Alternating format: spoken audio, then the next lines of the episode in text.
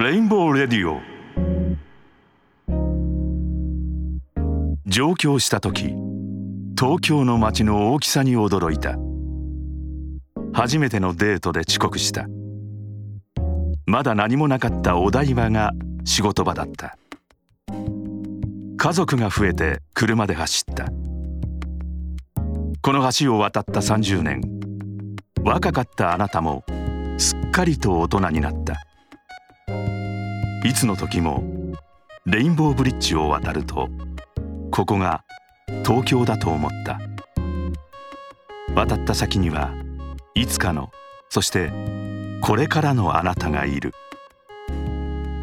これはレインボーブリッジがつなぐあなたの物語。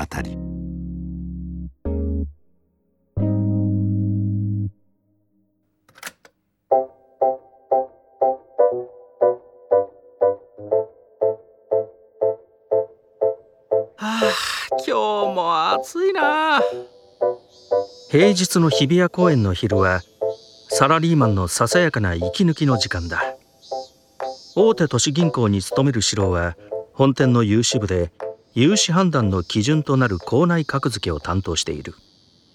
融資を行う際は融資部の的確な判断が必須のため決算書をはじめさまざまな資料に朝から晩まで目を通している。普段はデスクワーク中心の指導だが時に障害担当に帯同して取引先を訪問しその会社の実際の状況や経営者の人柄そして何より社員がどれだけのびのびと働いているかその様子を見に行くこともある。今日はその帰り。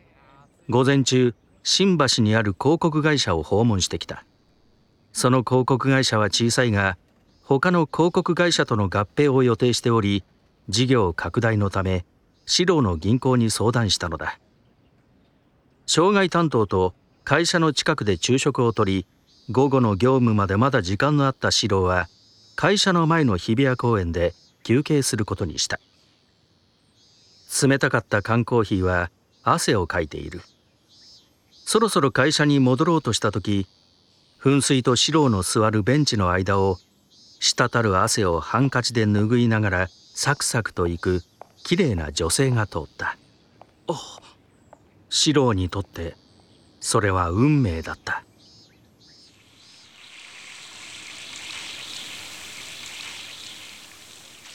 日比谷公園の入り口に小さな花屋がある。タエは同僚の舞と一緒に働いている。舞は東京出身のお嬢様で時代に吹く風もお構いなしに遊びに遊んでいた。ある日の仕事終わりに舞が「今日男友達と遊ぶから」とタエを誘った。タエはしぶしぶついていくことにした。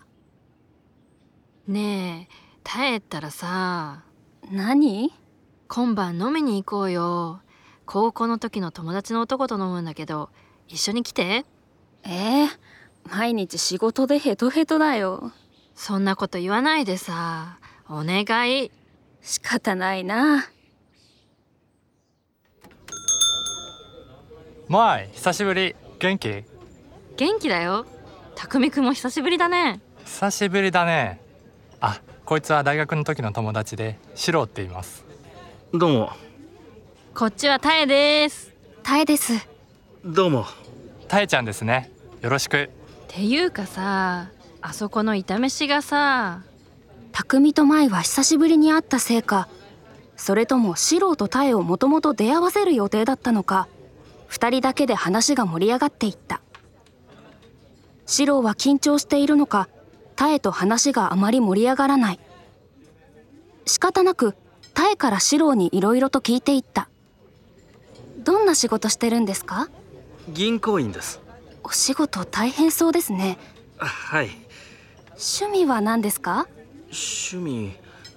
あ趣味はドライブと切手集めです。切手？切手。あ海外の切手を集めています。切手ですか。切手。時刻は11時を過ぎタイはそろそろ帰ろうと思った。マイそろそろ。もうこんな時間？大へ遠いもんね。うん匠さんシロさんありがとうございました。じゃあねマイタエさん。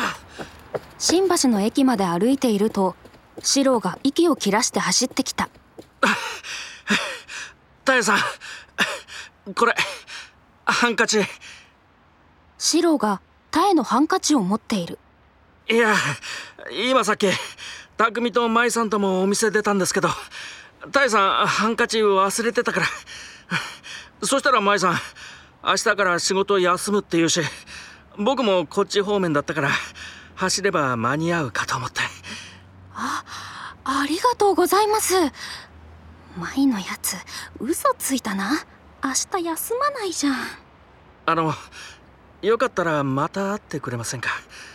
あんまりうまく話せなかったから今度は今度は2人で話したいと思っていいですよ。タエは話すくらいならと思いシロに軽い返事をした。後日仕事の合間に2人で喫茶店でお茶をした。シロは忙しそうで疲れているように見えた。時間も短くあっという間に過ぎた時。あの今日も暑いですね。よかったらまた会ってくれませんか？海海行きませんか？房総半島海か。海いいですよ。行きますか。相変わらずシロにはあまり興味がなかったが久しく海を見ていなかったタエは急にふるさとの海が恋しくなった。次の日曜日海に行くことにした。東京のコンクリートジャングルの照り返しと比べて房総の日はとても心地よかった。太平洋に面した九十九里の海はふるさとの日本海と違い晴れ晴れしていた。ビーチはサーファーやパラグライダーをする人たちでにぎわっていた。シロは集めている切手の話をタイに聞かせ花の切手を1枚渡した。少し大きな外国の切手だった。これポーランドの切手なんです。かわいいですね。リンドウですか。そうです。僕の好きな花です。リンドウ。リンドウの花言葉は誠実ですね。はい。花の切手もたくさんあります。何か一つのことに夢中になることに対してシロに親近感が湧いたタエは切手のことを細かく教えてくれるうちにだんだんとシロに興味が湧いてきた切手はシロの趣味だが趣味以上に切手に情熱を注いでいる様子はタエの花に対する情熱と同じものを感じた。時刻は気がつけば夕方になっていた。車は東京方面へと走った。千葉方面から湾岸線を進み車はレインボーブリッジを渡っていた。東京に入ると外は雨が降ってきた。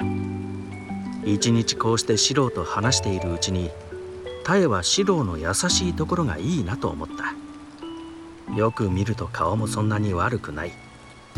その時四郎はチャンスは今しかないと思った。なぜならタエこそが仕事ばかりしていた四郎の前を横切ったあの運命の人。その人だったからだ。あのタエさん。はい。あのタエさん。僕と結婚を前提に付き合ってください。前方のガラスをワイパーが動く。夜景がタエの心を揺さぶった。はい。お願いします。あありがとうございます。タエさん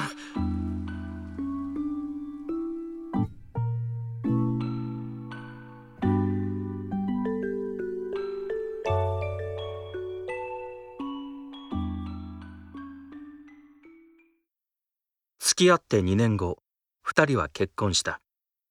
その後2人の間に女の子が生まれた。